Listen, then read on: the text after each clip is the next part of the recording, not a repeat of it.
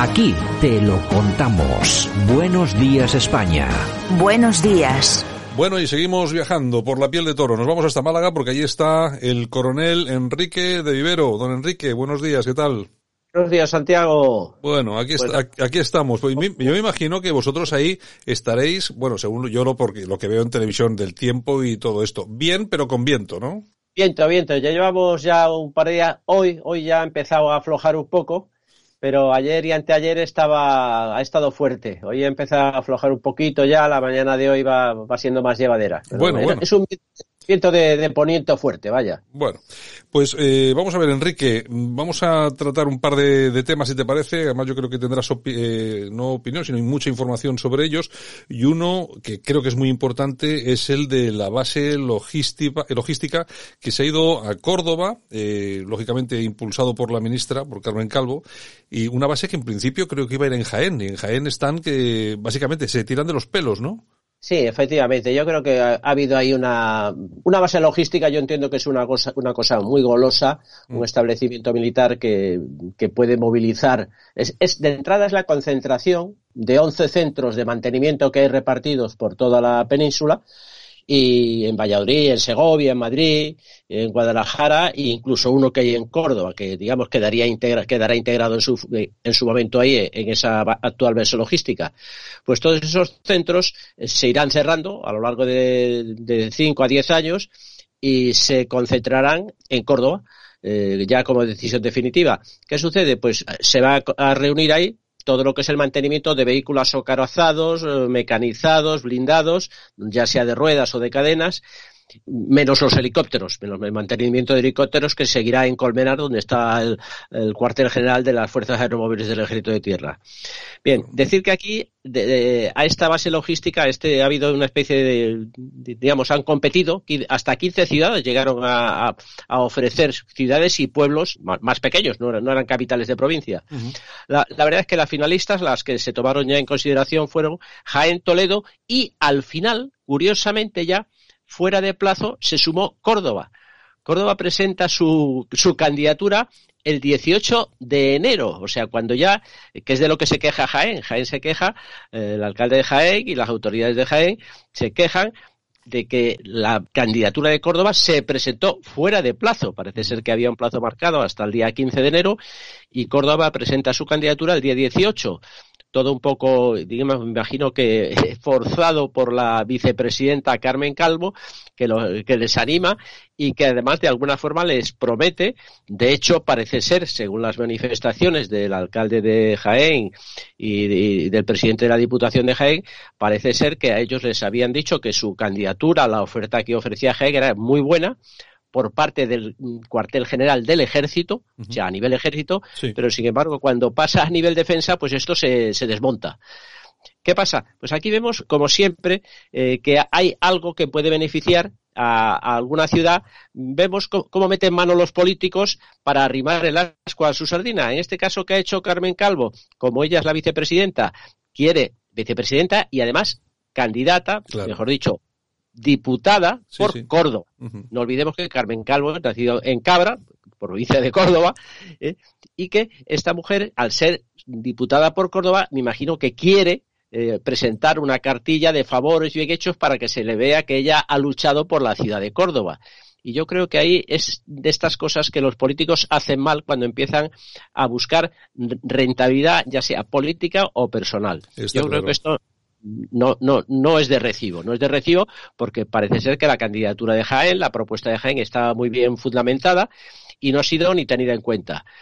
Había otra que era de Toledo, pero al parecer tampoco no, no reunía las, de todas, lo que de, se requería. De todas formas, eh, hay que, claro, hay que, para entender qué es lo que tenemos entre manos, pues hay que conocer también las cifras, ¿eh? porque esto es una megabase que va a ocupar sí, sí, sí. aproximadamente 90 hectáreas, es muchísimo terreno, unas inversiones de 350 millones de euros, se van a crear más de 2.000 empleos directos, que claro, esto para una ciudad como Jaén o para Córdoba, hombre, es muy importante. Enrique.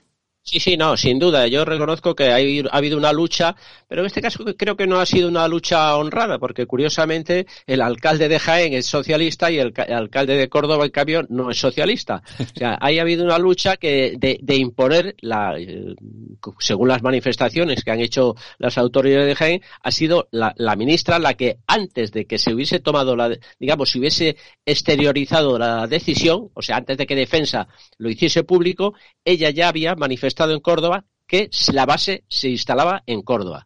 O sea que estaba claro que por quién estaba, digamos, manipulado el, asunto. De todas formas, siempre que meten los políticos la mano, la mano en estas cosas eh, militares, siempre se acaba mal, que es como aquel caso que yo creo que comentamos, aunque sea por encima, hace ya unos programas, bueno, hace ya bastantes programas, lo que sucedió con los famosos helicópteros, ¿no? Los Apache frente a los Tigres, se compramos, eh, defensa compró los que no tenía que haber comprado, etcétera, etcétera en su momento, ya te, acuerdas que lo comenté, el ejército quería, después de hacer una evaluación, quería el, helicóptero eh, Apache, es un helicóptero americano, un helicóptero de, ataque, perfectamente experimentado en la guerra del Golfo, y sin embargo, había otro helicóptero que había un prototipo allá por el año 95 y entonces con eso se empieza a jugar. Se tarda un montón de años en decidir. Ejército dice que quiere el Apache y sin embargo, por otros intereses que hay, en este caso yo creo que jugaron intereses de dos, tipos. Ahí había una contraprestación que teníamos que tener con Francia por el tema de la lucha antiterrorista, según se deduce por las fechas. Estamos hablando ya de la época del gobierno de Zapatero, que es cuando se, se firma esto. Era ministro de Defensa en ese momento el ministro José Bono. José Bono, curiosamente, en todo este arreglo y en todo este lío, una de las cosas que, hace, también, arrimándolas con su sardina, monta una factoría de, para montaje de los helicópteros, del helicóptero Tigre, que al final es el, que se resulta seleccionado, y la monta en Albacete. Todos sabemos que Albacete pertenece a la comunidad de Castilla-La Mancha, eh, de donde Bono fue muchos años presidente. O sea, todo esto andan jugando siempre con los dineros de defensa. Los helicópteros Tigre además fueron un pequeño desastre porque estaba previsto comprar 36, eh, se compraron 6 que eran de, digamos, del modelo francés, modelo francés que era un modelo que convencía poco, eh, se compraron 6 inicialmente, que después solo han servido para canibalizar las piezas, o sea, las están utilizando como piezas de repuesto. Y al final pues tú fíjate lo que son las cosas. Al final nos, nos, vamos a quedar con 18 helicópteros que son los que se van a recibir, a recibir Vamos, de hecho, los últimos se han recibido eh, en, enero del año pasado, del 2020, cuando se han recibido los últimos. Pero de los 36 previstos al final, nos hemos quedado en 18, o sea, en la mitad. Y además, un helicóptero que no es el que quería el ejército. Todo, ya te digo, para pagar favores de un tipo o de otro. Eh, el helicóptero americano ya venía perfectamente montado, el, helicóptero francés se ha ido montando, se ha ido haciendo modificaciones, en fin, un, pequeño desastre que nos, que nos, pone otra vez el ejemplo, como tú dices, de que cuando los políticos tocan el dinero de defensa, no buscan los intereses de la defensa, sino los suyos propios. Bueno, y también, entre, entre otras muchas, también está, y con esto acabamos, que tenemos un par de minutos, bueno, el escándalo de las fragatas de Venezuela, que yo creo que también estaba metido bueno de por medio. Parece ser, que, parece ser que se, que se desviaron en su momento 40 millones de, de euros de esta venta de fragatas a Venezuela, que no se sabe muy bien dónde están. Correcto. Eh, eh, allá para el 2006 el ministro Bono presume mucho de que eh, le encarga ocho patrulleras a, Venezuela, se le, encarga a Venezuela que se construyan ocho patrulleras, de las cuales solo se llegaron a construir siete. La última mm, que se tenía que construir ya en Venezuela no se ha llegado a construir, se le mandaron todas las piezas, todos los, los módulos y los venezolanos no han sido capaces a montarlas en sus astilleros. ¿Qué sucede? Que de esto eh, hay dos cosas. Una que el contrato, eh, Navantia, que es la, digamos, la que fabrica la antigua Bazán, tiene las factorías eh, en Ferrol y en, y, en, Cádiz, ¿no? sí, exactamente. Y entonces estas fragatas son las que se, en su momento, se envían para allá, construidas, pero como la última no se ha terminado de, de montar, no por problemas de Navantia, sino por problemas de Venezuela. Uno de los avales por valor de 116 millones de euros que le, han quedado retenidos, los tiene retenidos Venezuela, porque dice que no, que no se ha terminado de construir la última, cosa que no es el problema de Navantia. Y después, además, otra cosa curiosa, que en ese momento interviene como intermediaria entre el gobierno, entre el Ministerio de Defensa y el gobierno de Venezuela, interviene una empresa que se llama, es la representación de Bazán en Venezuela, no sé qué, pinta eso allí, ¿eh? Eh, que es una empresa eh, únicamente montada para hacer de intermediaria en los contratos, o sea, para llevarse una mordida. Está claro se fueron por ahí al río a esa empresa 40 millones de euros que no se sabe a dónde fueron a parar. Es un misterio. De hecho, esta compra está eh, bajo investigación en la Fiscalía Anticorrupción. Lo que pasa que son de esas cosas que están atascadas ahí. Claro. Porque además con, esta hubo un problema también, que, toda la parte electrónica que tenía en estas fragatas, Estados Unidos le puso el veto para vendérselas a Venezuela, porque llevaban electrónica y todo tipo de radares eh, de Estados Unidos. Y entonces hubo que cambiarlas y darles eh, material procedente de la Alemania o de Inglaterra, que son los otros países que colaboraban ahí en la, en la construcción y en la fabricación de estas fragatas. Ya te digo, otra forma que vemos de cómo los políticos manosean y mueven el dinero en este caso de la defensa, según los intereses de su partido político. Bueno, tú fíjate, eh, fíjate cómo son las cosas, eh, Enrique, que aquí se está todo el día hablando de corrupción, eh, hablando de la corrupción del Partido Popular, de Bárcenas, que son ya, han pasado también unos cuantos años, como ha pasado de esto, de este tema que estamos comentando de las fragatas. Bárcenas, todo el escándalo que eran, que ahí eh, se habla aproximadamente unos 30 millones de euros, pero es que esto solo con una fragata, es que han desaparecido 40. A mí lo que me, a mí lo que me preocupa de todo esto, aparte de que no se sabe, nadie sabe exactamente quién, quién es el que maneja de verdad el dinero y a dónde se van todas estas partidas que desaparecen, a mí lo que me preocupa es que se hable siempre de lo mismo y todo esto la gente ni conozca eh, que hay investigaciones en marcha donde están vinculadas muchas personas del Partido Socialista, y cuando, claro, hablamos normalmente de los seres, porque las cifras son escandalosas, pero de estas pequeñas, entre comillas, claro, 40 millones no son, no son cosa, pequeña cosa, pero de estas hay un montón, Enrique, hay un montón de cuestiones en las que están metidos esta gente socialista.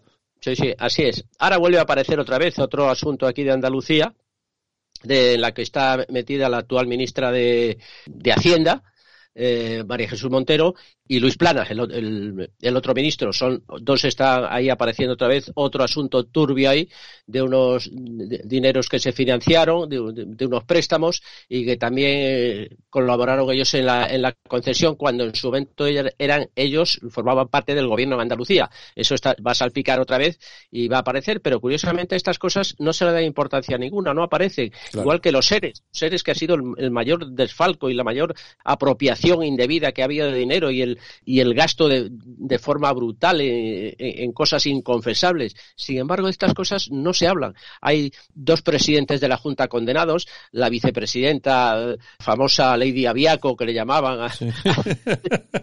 Oye, porque, Enrique, tú fíjate, yo...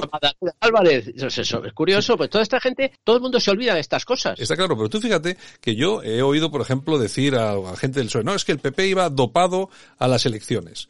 Digo yo, joder, pues si estos iban dopados, ¿cómo ibais vosotros? vosotros ibais cargados, pero de verdad. Claro, porque si, si nos, si nos referimos a cifras, fíjate la diferencia que hay entre un, entre la Gürtel, ¿eh? que estamos hablando de una cantidad de millones, vamos a ver, que no hay cantidad pequeña, porque todo lo que sea corrupción es malo, pero en, en, eh, en esa perspectiva comparativa, estamos hablando de unas docenas, que bueno, yo creo que son aproximadamente unos 30 o 40 millones, pero es que estos tíos se llevaron seis, más de 600, pero no es que se los llevasen, es que se lo robaron a los obreros, porque eran las ayudas para los obreros. Ayudas para los obreros, así es. Claro, y curiosamente lo, lo, malgastaron en, en, cosas inconfesables. Pues, pues no, no, Enrique, no, cosas confesables. Se lo gastaron, entre otras cosas, en putas y en cocaína. Eso es así. Exactamente. Así es. Bueno, Enrique, pues nada, oye, pues te, te, lo agradezco que hayas pasado por aquí esta mañana y un placer charlar contigo, como, como siempre. Vale, Santiago, pues muchas gracias.